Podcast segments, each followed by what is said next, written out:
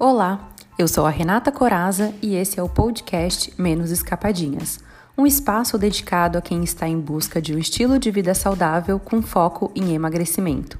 Aqui falamos sobre corpo, mente e alma, com dicas e experiências reais que contribuem para esse processo. Sejam bem-vindos! Olá, sejam bem-vindos ao nosso episódio de número 4 do podcast Menos Escapadinhas. Hoje vamos falar sobre planejamento. Então eu te pergunto e quero que você reflita: como está o seu planejamento alimentar? Eu trouxe esse assunto aqui porque eu quero que você entenda que o processo de perda de peso demanda uma série de ações que vai determinar o seu sucesso. E planejar é uma dessas ações. Sem planejamento não há emagrecimento. E sabe por quê? Uma das principais razões para as pessoas desistirem da reeducação alimentar ou da dieta é a falta de planejamento, pois acabam desviando da sua alimentação por simplesmente não saber o que comer. Então, se o seu objetivo é emagrecer, é importante você dedicar um tempo para se planejar. Quando nos planejamos, nós conseguimos excelentes resultados, porque o planejamento nos dá um norte, um caminho a seguir e também um lugar para voltar quando a gente acaba desviando desse caminho.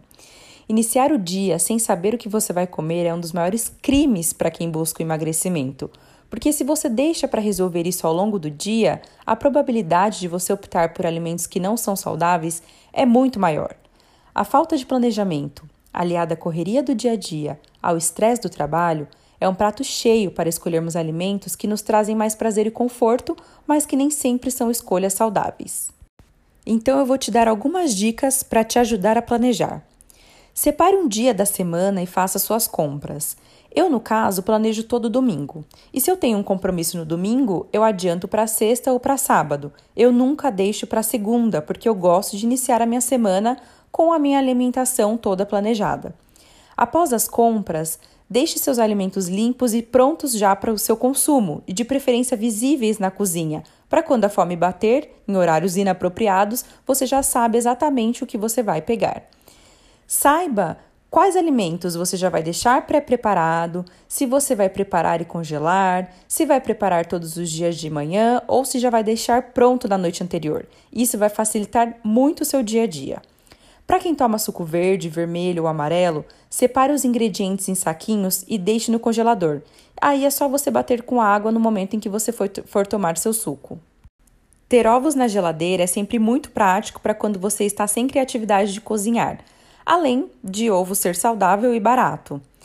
Prepare kits para a semana com oleaginosas, por exemplo, castanha de caju, castanha do Pará, nozes, amêndoas e tenha esse kit sempre em mãos para quando a fome bater durante o dia.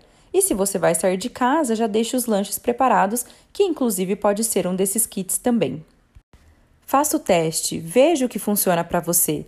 Você vai ver que pequenas ações geram mudanças. Se você planeja sua lista de mercado, o risco de você comprar alimentos que fogem do seu plano alimentar é muito menor, porque você já tem um foco. Assim, você também organiza sua dispensa e geladeira para não faltar alimentos saudáveis durante a semana. Se você planeja seu cardápio da semana, você não come qualquer coisa quando está sem tempo, porque você já tem tudo planejado.